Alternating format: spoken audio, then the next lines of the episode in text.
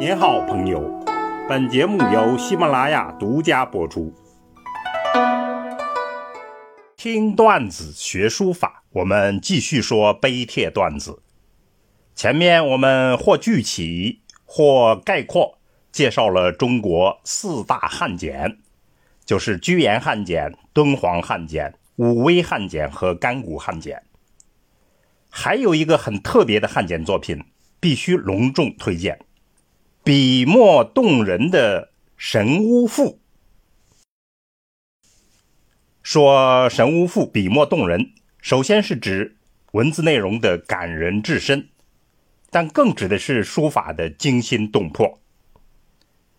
一九九三年，在连云港的汉墓中间发现了一批汉简，其中最有名的就是《神巫赋》，这是西汉时期的作品。其中的“赋”是假借字，“师傅”的“夫”就是汉赋的“赋”。赋的形式诞生之后，逐渐向宫廷化、文人化发展，而原有的民间形式也没有断绝。神巫赋就是证据。这种赋被称为俗赋。赋这种文体起源很早，权威的解释是。不歌而诵谓之赋，就是说不是唱，而是诵读的。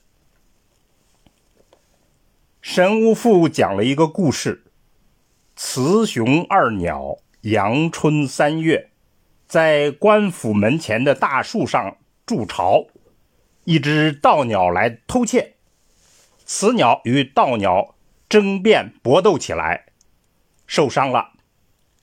冤屈难伸，求助无门，就准备断然去死。而忠贞的雄鸟也决心殉情。雌鸟不同意，要他快快逃走，将来再婚，照顾好自己的儿子。说完这番话，雌鸟就自杀了。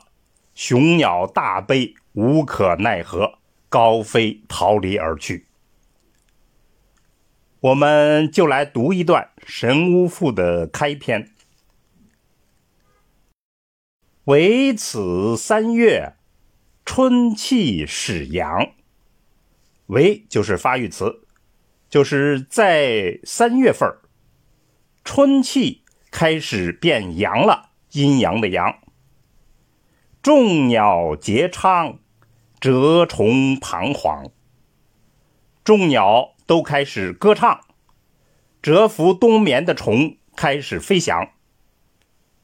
环飞之类，乌最可贵；飞禽之类，乌鸦最可贵。其性好人，反哺与亲。其性情喜好仁义，能够反哺自己的亲人。形意书貌，颇得人道。他的形和意厚重，很得到人道之理。今岁不祥，一屋被殃。今年实在不祥，一只乌被伤而亡。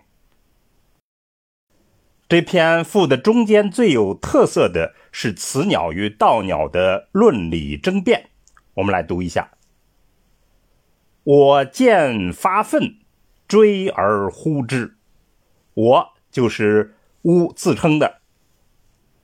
我看见了，很愤怒，追上他，喊道：“夺盗还来！”就是嗨，盗鸟。把材料还回来。无自取材，欲彼身来。我自己取的材料，在那个深深的来蒿丛中。指茎鳞裂，毛羽堕落。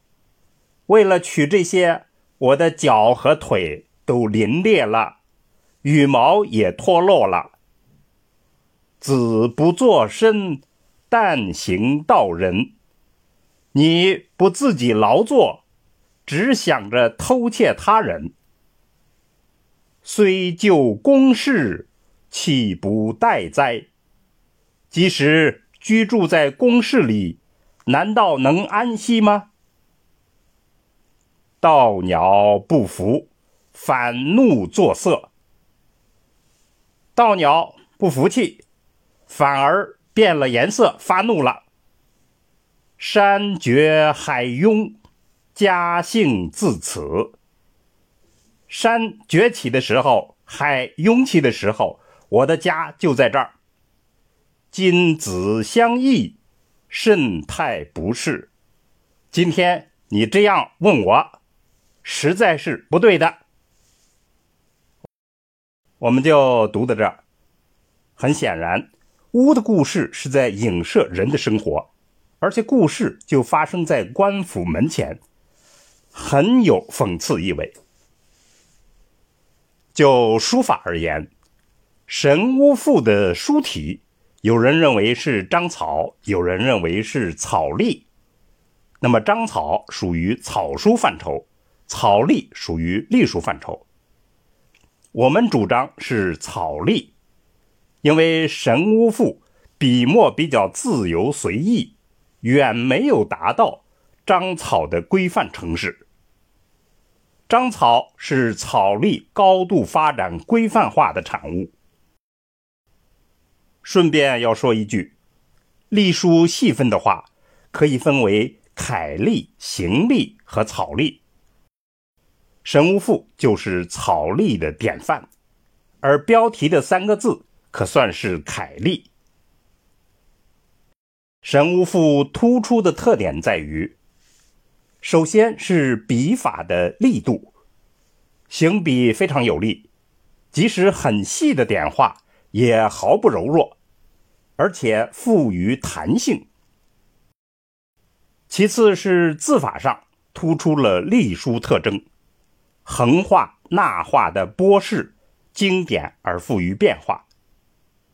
第三就是章法上极为生动，善于用竖画的长笔和斜下的托笔，使章法疏密变化、跌宕起伏。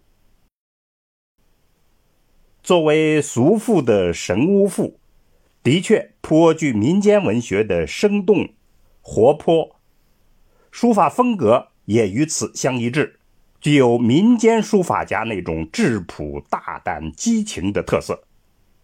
而这些恰好是书法创新的关键，所以颇值得我们学书人借鉴。好，听段子学书法，我们下次再见。